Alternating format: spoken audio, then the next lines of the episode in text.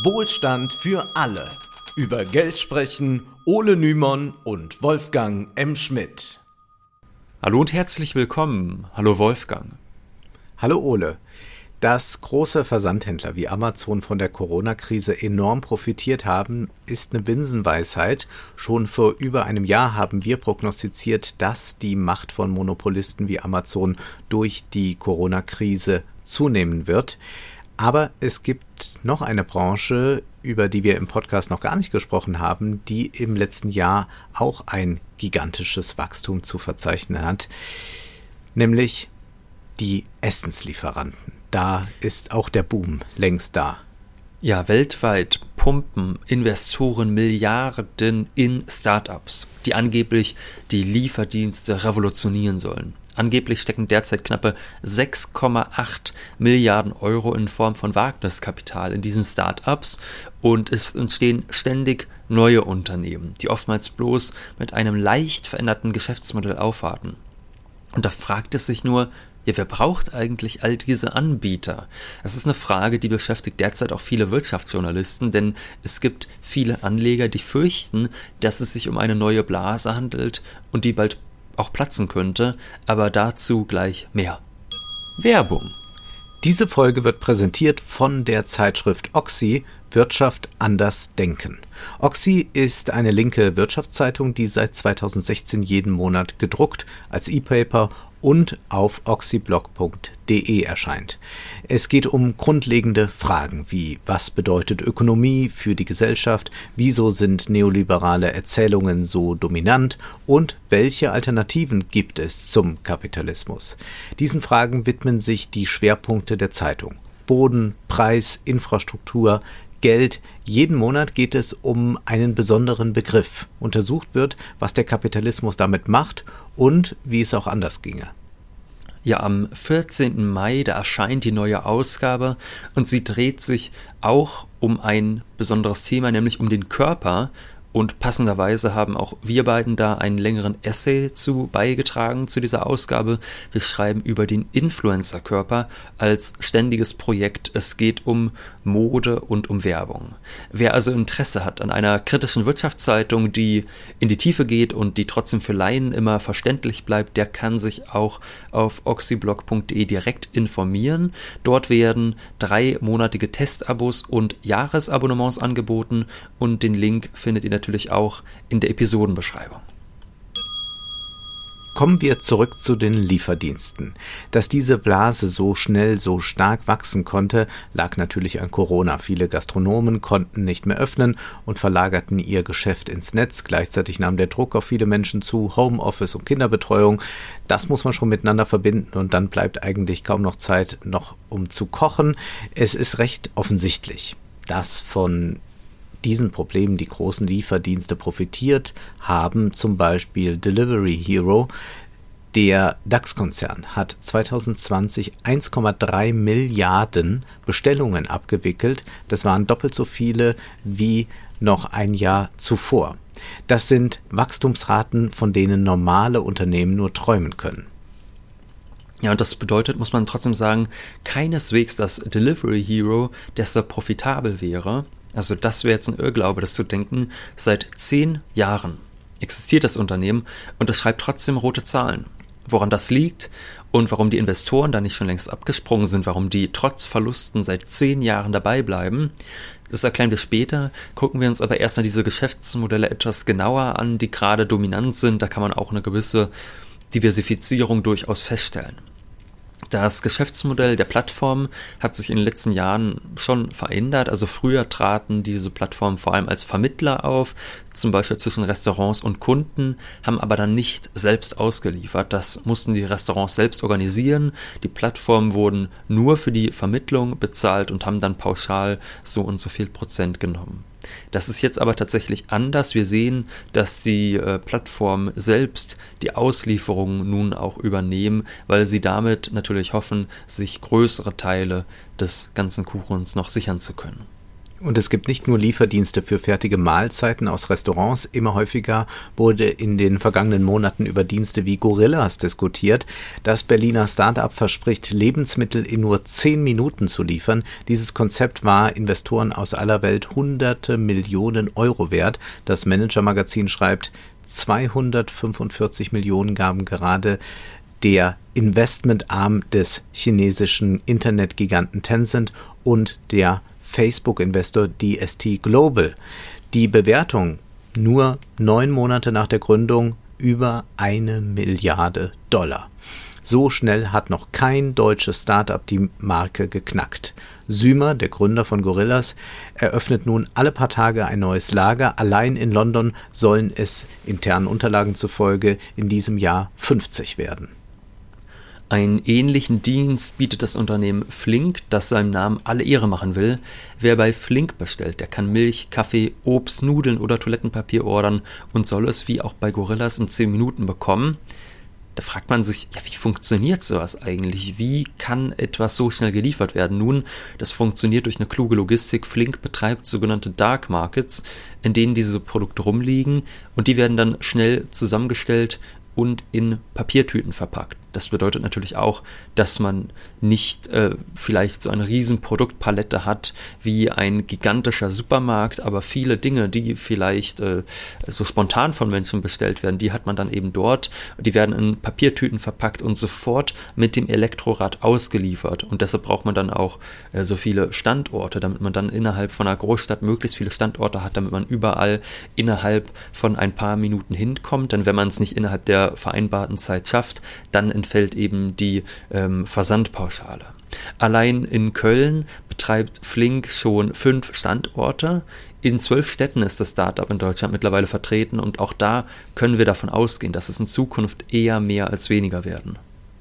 Das Wachstum ist offensichtlich groß und wird durch die anhaltende Krise begünstigt. Der Boom der Lieferdienste hängt aber nicht nur mit Corona zusammen. Die Prognosen für die Lieferbranche waren auch schon vor der Pandemie rosig, wie kürzlich in der Wirtschaftswoche auch nochmal nachzulesen war. Da heißt es, der Marketingforscher Nielsen und das Food Marketing Institut aus Arlington prophezeiten im Jahr 2017, dass im Jahr 2025 Lebensmittel im Wert von 100 Milliarden US-Dollar digital gehandelt werden. Im vergangenen Jahr korrigierten die Experten ihre Prognose auf 143 Milliarden US-Dollar nach oben. Der Marktforscher Statista geht davon aus, dass der Markt für digitale Essenslieferungen in den kommenden Jahren jeweils um gut 12 Prozent wachsen wird. Und Analysten der Schweizer Großbank UBS meinen, dass sich Nachfrage und Angebot bei der Online-Bestellung von Essen bis 2030 verzehnfachen könnten. Womöglich, heißt es in der Studie, kämen einige Stadtwohnungen bald ganz ohne Küche aus, weil gelieferte Mahlzeiten kaum teurer sein dürften als selbst gekochte. Vergessen wird vielleicht ein bisschen dabei, dass dann doch hin und wieder Leute noch gerne mal kochen. Also das mag ja jetzt ja, ja. durch die Pandemie und Mehrbelastung alles so sein, aber es gibt ja auch einfach Leute, die hin und wieder gerne kochen und auch Dinge gerne essen, die man sehr schwer sich anliefern lassen kann.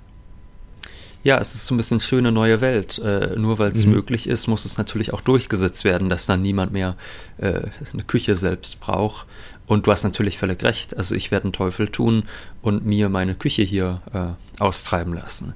Wir verstehen aber nach allem, was du da eben vorgetragen hast, äh, schon mal, warum die Investoren der Lieferdienste lieben. Ja, es handelt sich um einen Markt, bei dem völlig klar ist, dass der in Zukunft wahnsinnig wachst, äh, wachsen wird. Da ist ein immenses äh, Potenzial einfach da.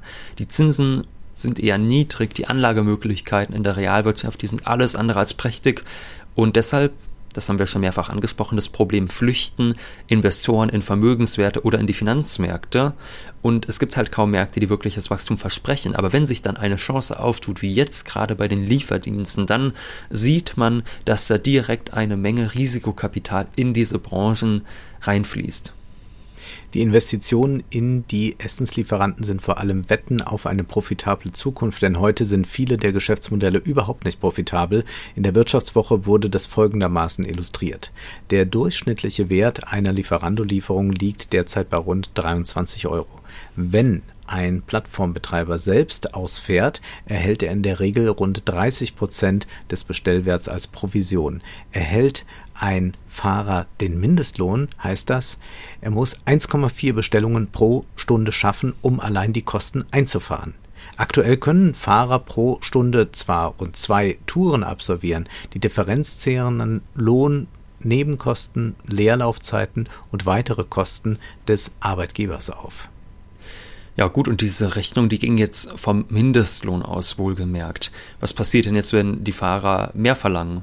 Oder vielleicht sogar mehr ja. aushandeln, ja, dann wird das immer Oder sogar der Mindestlohn steigen würde. Das wäre ja, ja, zum Beispiel auch mal eine sehr schöne Maßnahme, um dieses Geschäft ein bisschen madig zu machen, wenn da ein paar Parteien sich zusammenschließen würden und sagen, na, wir machen auch mal einen hohen Mindestlohn.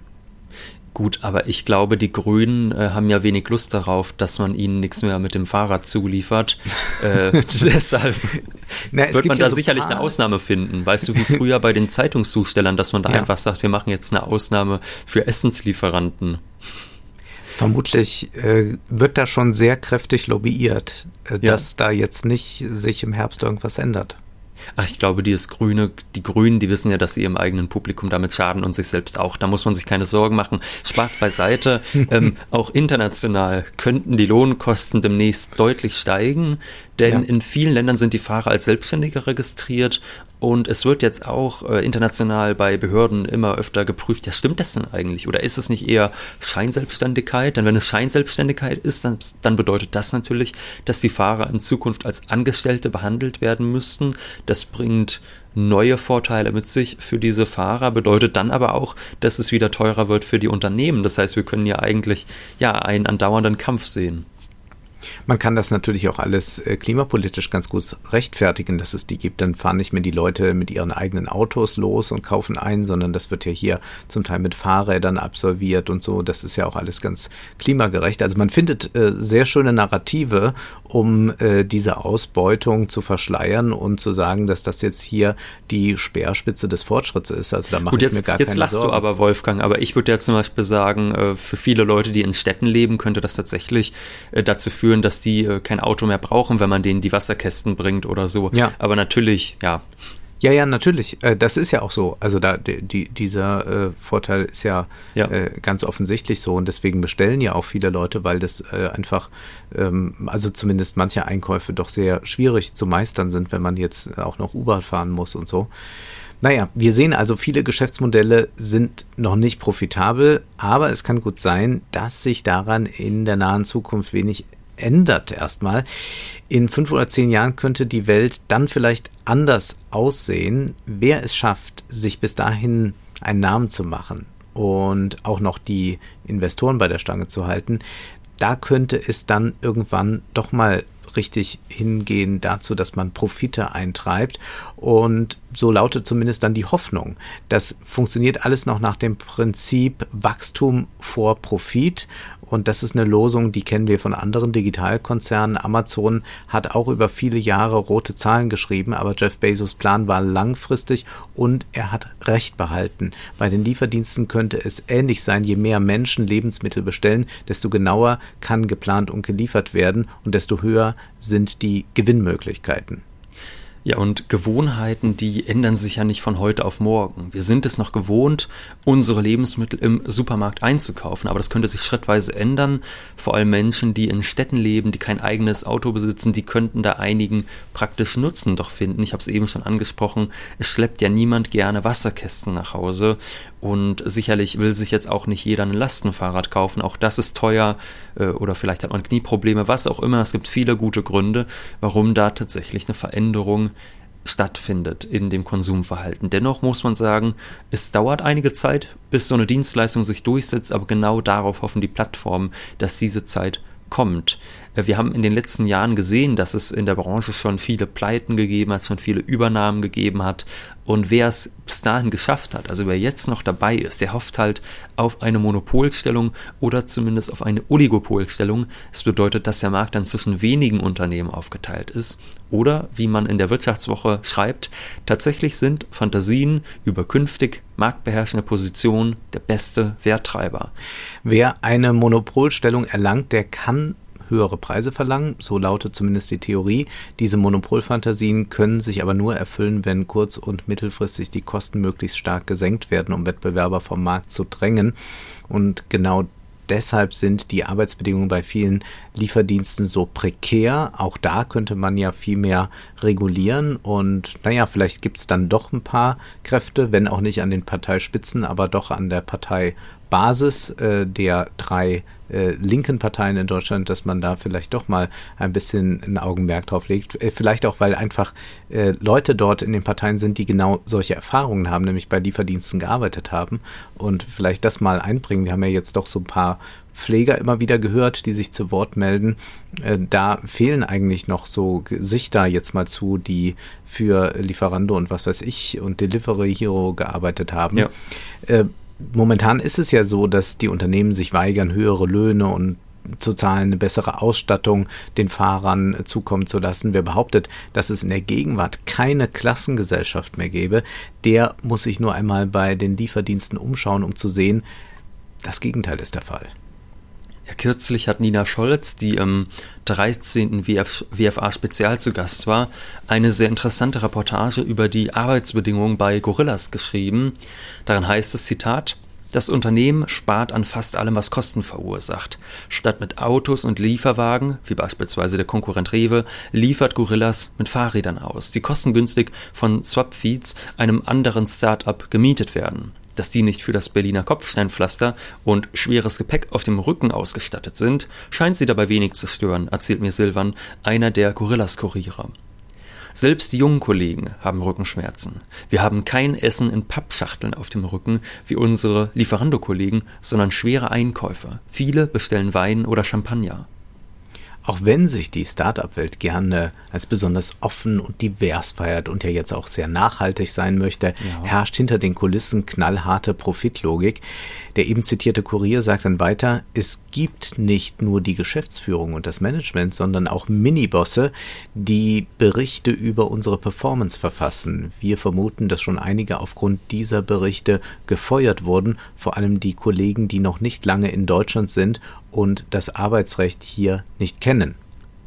Also dauerhaft wird die Performance gecheckt und wer nicht spurt, der wird laut Silvan gefeuert. Auch Urlaubszeiten, die werden angeblich missachtet und nicht alle bekommen den gleichen Lohn. Wir sollten uns also nicht blenden lassen von der hippen Fassade solcher Unternehmen. In Wahrheit sind sie oftmals streng hierarchisch gegliedert. Die Frage vom Anfang bleibt aber bestehen, ja warum gibt es denn so viele Lieferdienste? Warum sind denn nicht schon viel mehr davon pleite gegangen, wenn doch so viele eigentlich keiner braucht? Das hat damit zu tun, dass Risikokapitalgeber nach einer eigenen Logik arbeiten. In seinem Buch Falsche Versprechen beschreibt Philipp Stab diese Logik, wobei er auch auf den schon von uns mehrfach zitierten Stefan, Stefan Kühl verweist. Und zwar schreibt Stab, während Investitionen in der Old Economy, laut Kühl zumindest idealtypisch, aus den eigenen Profiten einer Firma bezahlt werden und vielfach langfristig ausgerichtet sind, strebt Risikokapital in der Regel ein vergleichsweise schnelles Abschöpfen der erwarteten Profite an. Gleichzeitig wird das Risiko einer Investition minimiert, indem mit hoher Streuung angelegt wird. Es werden Investitionen in zahlreichen Unternehmen vorgenommen, von denen letztlich nur wenigen wirtschaftliche Erfolge beschieden sind. Es geht also um Risikostreuung. Wer sein gesamtes Geld auf ein Pferd setzt, der kann zwar exorbitant hohe Profite einstreichen, wenn die Wette denn aufgeht, hat dafür aber ein hohes Risiko zu schultern. Wenn man jedoch in mehrere Startups investiert, dann werden zwar einige pleite gehen, solange die übrig bleibenden Unternehmen aber Gewinne abwerfen, die höher als die vorherigen Verluste sind, ist es überhaupt kein Problem. Zitat, einer häufig kolportierten Aussage zufolge scheitern neun von zehn Startups letztlich. Das bedeutet für Risikokapitalgeber, dass in 90 Prozent der Fälle die eigenen Investitionen abgeschrieben werden müssen, falls es nicht gelungen ist, die eigenen Anteile zum Zeitpunkt einer guten Marktbewertung der Firma abzustoßen. Die 10% Gewinnerunternehmen müssen folglich eine Rendite, eine Rendite ermöglichen, die die Verluste der 90% scheiternder Firmen ausgleicht. Dies ist nur bei exorbitanten Gewinnen bzw. einer Marktbewertung möglich, die solche Gewinne erwartet. All das trifft auf die Lieferdienste zu. In Zukunft sind hohe Renditen zu erwarten, denn der Markt wird, davon ist auszugehen, ständig weiter wachsen, vor allem in Großstädten. In der eben zitierten Passage wird aber noch etwas deutlich. Selbst wenn ein Start-up sich nicht durchsetzt, können seine Gründer und Kapitalgeber dennoch Profit aus ihm schlagen. Entweder wenn es an einen großen Mitbewerber verkauft wird oder wenn man zum Zeitpunkt einer guten Marktbewertung einfach seine Anteile rasch verkauft hat. Das ist es, was Stefan Kühl als Exit-Kapitalismus charakterisiert hat. Selbst wenn ein Unternehmen keine langfristige Zukunft hat, kann man oftmals immer noch rechtzeitig aussteigen und die Anteile jemand anderem aufschwatzen. Ja, irgendwer bleibt am Ende dann immer drauf sitzen. Aber das sind dann meistens etwas unbedarftere Leute, muss man sagen. Wir sehen bei den Investoren, da herrscht eine gewisse Logik vor, die schon ein wenig kontraintuitiv ist, muss man sagen. Auf der einen Seite investiert man zwar in einen Markt, der erst langfristige Gewinne verspricht, aber gleichzeitig will man damit möglichst schnell einen Reibach machen. Und das funktioniert interessanterweise im Exit-Kapitalismus auch bei eigentlich noch nicht profitablen Geschäftsmodellen. Es lohnt sich deshalb, die Entwicklung genau zu verfolgen, denn wir haben es ohnehin mit einer Blase zu tun, die durch Corona noch weiter aufgebläht wird.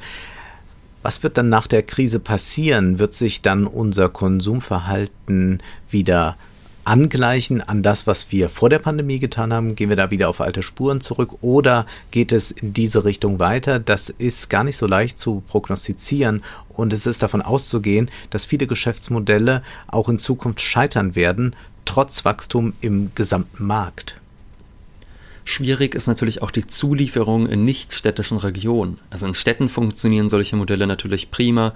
Da sind viele Menschen auf engem Raum, die vielleicht oftmals auch gerade in der Innenstadt kein eigenes Auto haben. Das heißt, da hat man einfach eine hohe Dichte an potenziellen Kunden, die man dann sehr effizient beliefern kann.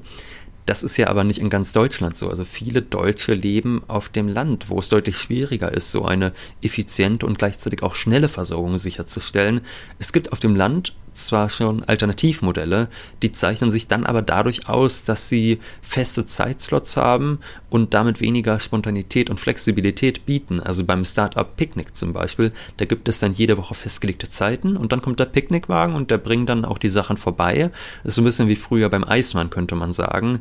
Aber wenn jetzt jemand mal spontan etwas einkaufen will, dem ist damit wenig geholfen und davon könnten dann die etablierten Supermärkte profitieren. Also gerade äh, wenn man sich Unternehmen äh, anguckt, die in zehn Minuten liefern, dann ist das natürlich für so ein städtisches Publikum prima. Man steht irgendwie in der Küche, will gerade anfangen zu kochen und auf einmal merkt man, verdammt, ich habe keine passierten Tomaten mehr.